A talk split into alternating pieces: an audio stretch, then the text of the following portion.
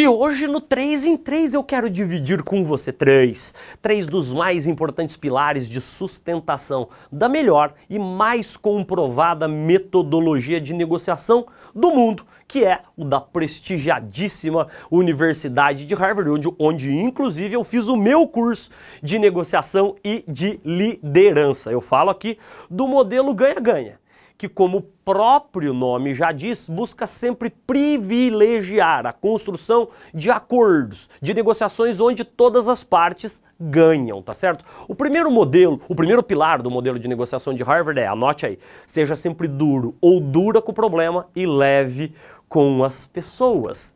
Se você, aliás, parar para pensar, você vai perceber que em muitas negociações, especialmente aquelas mais duras, muitas vezes fazemos exatamente o quê?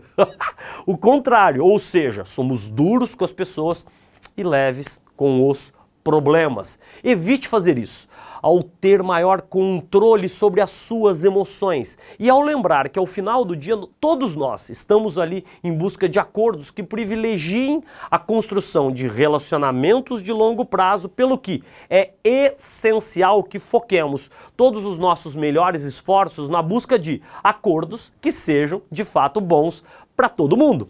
O segundo pilar do modelo de negociação lá de Harvard é, anota, Concentre-se nos interesses e não nas posições. Concentre-se nos interesses e não nas posições.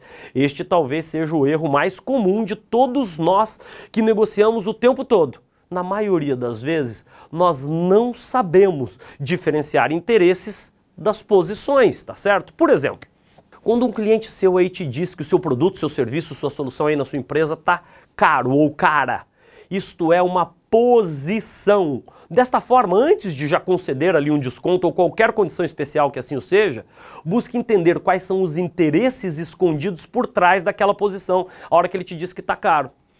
E como é que eu faço isso, hein, Zé? Você me pergunta, tá certo? Busque usar a técnica que as crianças usam para entender aquilo que ainda não sabem.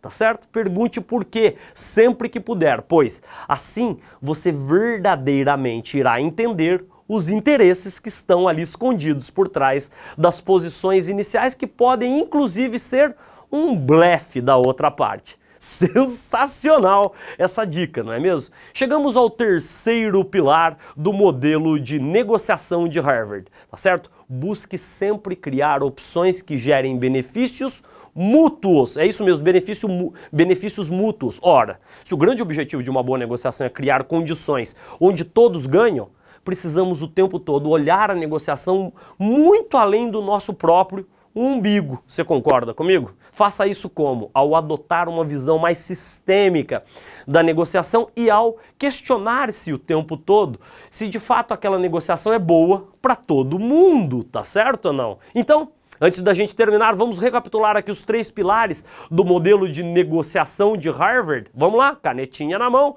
bora! Primeiro pilar, seja duro ou dura com o problema e leve com as pessoas. Segundo pilar, concentre-se nos interesses e não nas posições. Terceiro pilar, crie opções que gerem benefícios mútuos. Agora é com você boas negociações e ótimas vendas para você.